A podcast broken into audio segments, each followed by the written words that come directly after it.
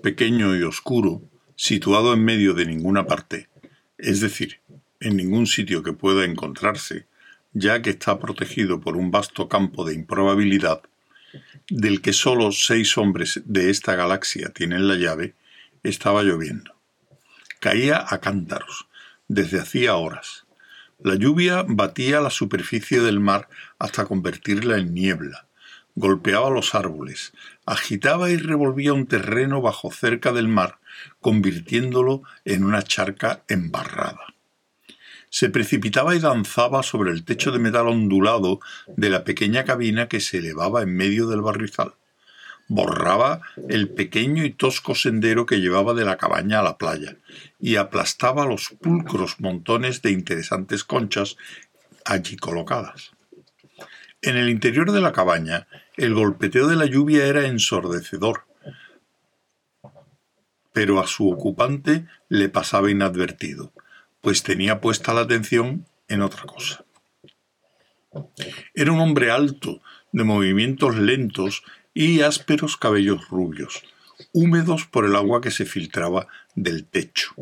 Llevaba ropas harapientas, tenía la espalda encorvada y sus ojos, aunque abiertos, parecían cerrados.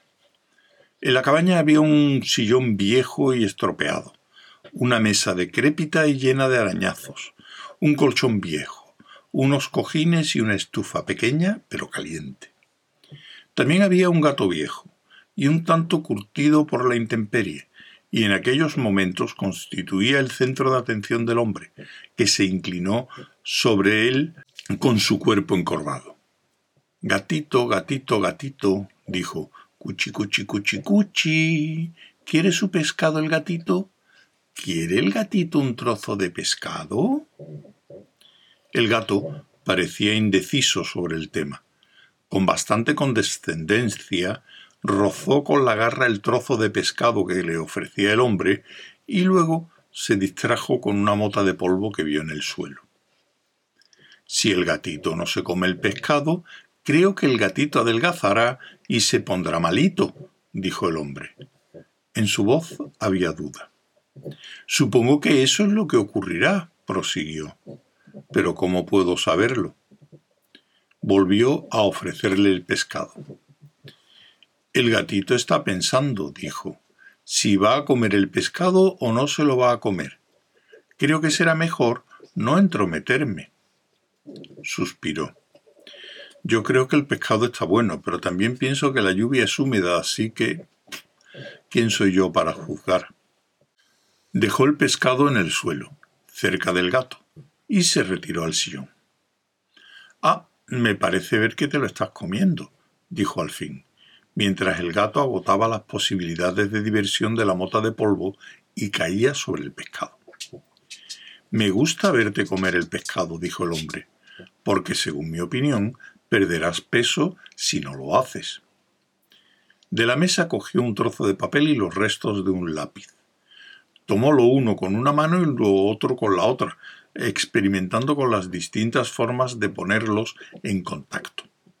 Trató de sujetar el lápiz por debajo, luego encima y después al lado del papel. Intentó envolver el lápiz con el papel. Intentó frotar la parte roma del lápiz contra el papel. Hizo una marca y el descubrimiento le encantó, como todos los días. Cogió otro trozo de papel de la mesa. Tenía un crucigrama. Lo estudió brevemente y rellenó un par de palabras antes de perder interés. Trató de sentarse sobre una mano, y le intrigó la sensación de los huesos contra la cadera. El pescado viene muy de lejos, dijo, o eso me han dicho. O eso me figuro que me han dicho. Cuando vienen los hombres, o cuando los hombres acuden a, a mi imaginación en sus seis naves negras y relucientes, también aparecen en tu mente. ¿Qué ves tú, gatito? Miró al gato, más preocupado por tragarse el pescado lo antes posible que por aquellas especulaciones. Y cuando oigo sus preguntas, ¿también las oyes tú? ¿Qué te sugieren sus voces? Tal vez piensen que cantan canciones para ti. Reflexionó y vio el defecto de tales hipótesis. Tal vez canten canciones para ti, prosiguió, y yo crea que me están haciendo preguntas. Hizo otra pausa. A veces hacía pausa durante días, solo para ver cómo era. ¿Crees que vendrán hoy? preguntó. Yo sí. El suelo está lleno de barro. Hay cigarrillos y whisky sobre la mesa. Pescado en una bandeja para ti y un recuerdo de ellos en mi mente. Sé que no es una evidencia concluyente, pero toda evidencia es circunstancial. Y mira qué más me han dejado. Alargó la mano sobre la mesa y retiró varias cosas, crucigramas, diccionarios y una calculadora. Creo que tengo razón al pensar que me harán preguntas, dijo. Venir desde tan lejos y dejarme estas cosas solo por el privilegio de cantar canciones para ti sería un comportamiento muy extraño. O eso me parece a mí. ¿Quién sabe? ¿Quién sabe? Cogió un cigarrillo de encima de la mesa y lo encendió con una astilla de la estufa. Inhaló profundamente y se retrepó en el asiento. Creo que hoy he visto otra nave en el cielo, dijo al fin. Una grande y blanca. Nunca había visto una grande y blanca, solo seis negras, y las seis verdes. Y a las otras que decían venir de tan lejos, ninguna grande y blanca. A lo mejor seis de las pequeñas naves verdes pueden parecer a veces una grande y blanca. A lo mejor me gustaría beber un vaso de whisky. Sí, eso es más prometedor. Se levantó y encontró un vaso en el suelo, junto al colchón. Se sirvió una medida de whisky de la botella. Volvió a sentarse. A lo mejor vienen a verme otras personas, dijo. A cien metros de distancia se encontraba el corazón de oro, golpeada por la lluvia torrencial. Se abrió la escotilla y aparecieron tres figuras, encorvadas para que la lluvia no les diera en la cara. ¿Es ahí? gritó Trillian por encima del ruido del aguacero. Sí, dijo Zarniwoop. ¿Esa cabaña? Sí. Fantástico, dijo Zafod. Pero si está en medio de ninguna parte, dijo Trillian. Debemos habernos equivocado. No se puede regir el universo desde una cabaña. Se apresuraron bajo el aguacero y, completamente empapados, llegaron a la puerta. Llamaron. Tiritaban. Se abrió la puerta. ¿Sí? preguntó el hombre. Ah, discúlpeme, dijo Zarniwoop. Tengo razones para creer. ¿Eres tú quien rige el universo? preguntó Zafod. El hombre le sonrió. Trato de no hacerlo, dijo. ¿Os habéis mojado? Zafod lo miró estupefacto. ¿Mojado? gritó.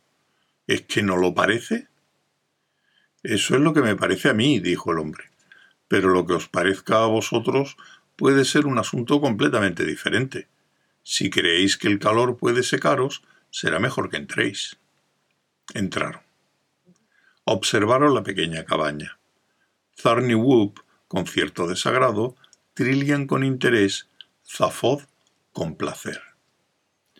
Eh, mm, dijo Zafod, ¿cómo te llamas? El hombre los miró con aire de duda. No sé. Vaya. ¿Crees que deberías llamarme de alguna manera?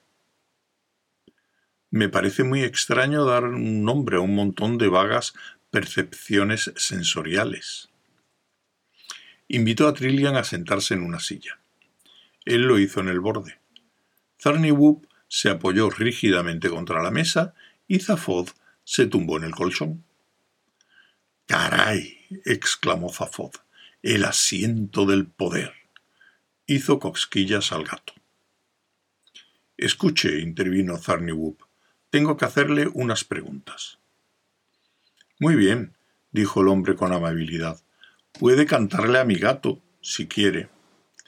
¿Y le gustaría? inquirió Zafoz. Pregúntale a él, dijo el hombre. ¿Habla? preguntó Zafoz. No le recuerdo hablando, dijo el hombre, pero soy muy poco digno de confianza. Whoop sacó algunas notas del bolsillo. Bueno, dijo, Usted rige el universo, ¿no? ¿Cómo puedo saberlo? dijo el hombre. Zarniwoop tachó una nota en el papel. ¿Cuánto tiempo lleva haciéndolo? Ah, contestó el hombre. Es una pregunta sobre el pasado, ¿verdad? Zarniwoop lo miró perplejo. Eso no era exactamente lo que él esperaba. Sí, repuso. ¿Cómo puedo saber, manifestó el hombre, que el pasado no es una ficción inventada para explicar la diferencia entre mis sensaciones físicas inmediatas y mi estado de ánimo? Zarniwoop lo miró fijamente. De sus ropas empapadas empezó a surgir vapor. ¿Así que responde usted a todas las preguntas de esa manera? El hombre contestó con rapidez. Digo lo que se me ocurre cuando creo que oigo decir cosas a la gente. No puedo decir más. Zafod lanzó una carcajada de contento. Brindo por eso, dijo, sacando la botella del aguardiente Yanks. Se incorporó de un salto y ofreció la botella al soberano del universo, que la tomó con placer. Bien por ti, gran jefe, añadió Zafod. Cuéntanos cómo es la cosa. No, escúcheme, dijo Zarniwoop. Hay gente que viene a verle, ¿verdad? En naves. Creo que sí, dijo el hombre. Pasó la botella a Trillian. ¿Y le, ¿Y le piden que tome decisiones por ellos? Prosiguió Zarniwoop, acerca de la vida de la gente, de los mundos, de economía, de guerras, de todo lo que pasa ahí fuera en el universo. ¿Ahí fuera? dijo el hombre. ¿Ahí fuera dónde? Ahí fuera, exclamó Zarniwoop, señalando a la puerta. ¿Cómo puedes saber si hay algo ahí fuera? dijo cortésmente el hombre. La puerta está cerrada. La lluvia seguía golpeteando el techo. Dentro de la cabaña hacía calor. Pero usted sabe que ahí fuera hay todo un universo, gritó Zarniwoop no puede eludir sus responsabilidades diciendo que no existen. El soberano del universo reflexionó durante largo rato mientras Zarniwoop temblaba de ira. Estás muy seguro de tus hechos, dijo al fin el habitante de la cabaña. Yo no podría confiar en el razonamiento de un hombre que da por sentada la existencia del universo. Zarniwoop siguió temblando, pero guardó silencio. Yo solo tomo decisiones respecto a mi universo, prosiguió el hombre en voz baja. Mi universo son mis ojos y mis oídos. Todo lo demás son rumores. Pero, ¿no cree usted en nada? El amo del mundo se encogió de hombros y tomó en brazos al gato. No entiendo lo que quieres decir, manifestó. ¿No comprende que lo que usted decide en esta cabaña suya afecta a la vida y al destino de millones de seres? Esto es una injusticia monstruosa. No sé. Nunca he visto a toda esa gente de la que hablas. Y sospecho que tú tampoco. Solo tienen existencia en las palabras que oímos. Es absurdo decir que se sabe lo que le ocurre a otras personas. Solo ellas lo saben si es que existen. Tienen sus propios universos en sus ojos y sus oídos. Creo que voy a salir un poco, dijo Trillian. Salió y empezó a pasear bajo la lluvia. ¿Cree usted que existen otros seres? Insistió Zarniwoop. Yo no tengo opinión. ¿Cómo podría saberlo? Será mejor que vaya a ver lo que le pasa a Trillian, dijo Zafod y salió rápidamente. Una vez afuera dijo a la muchacha, Creo que el universo está en muy buenas manos, ¿eh? Estupendas, convino Trillian. Fueron caminando bajo la lluvia. Dentro, Zarni Whoop siguió hablando. Pero, ¿no comprende que la gente vive o muere por una palabra suya? El soberano del universo aguardó tanto como pudo.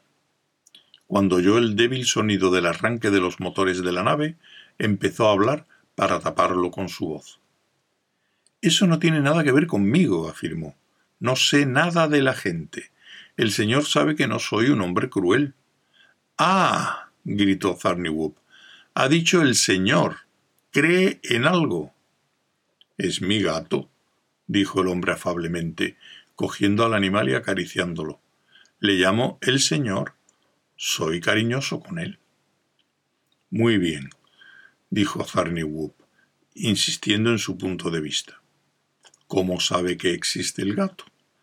¿Cómo sabe que él sabe que es usted cariñoso, que le gusta lo que él entienda por su cariño? No lo sé, dijo el hombre sonriendo. No tengo idea.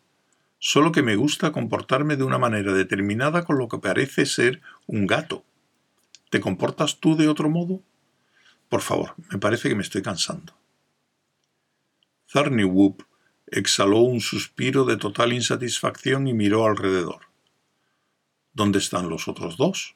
preguntó de pronto. ¿Qué otros dos? dijo el soberano del universo, arrellanándose en el sillón y sirviéndose otro vaso de whisky. Brox y la chica, los dos que estaban aquí. No recuerdo a nadie, el pasado es una ficción inventada para... Déjese de tonterías, saltó Zarniwoop, saliendo a la carrera bajo la lluvia. La nave no estaba. La lluvia seguía agitando el barro. No había ni señal de dónde había estado la nave. Se puso a aullar bajo la lluvia. Volvió corriendo a la cabaña y la encontró cerrada. El soberano del universo dormitaba ligeramente en su sillón. Al cabo de un rato jugueteó de nuevo con el lápiz y el papel, y le encantó descubrir cómo se hacía una marca apretando el uno contra el otro. Afuera seguía habiendo ruidos diversos, pero él no sabía si eran o no reales. Luego habló a la mesa durante una semana para ver cómo respondía.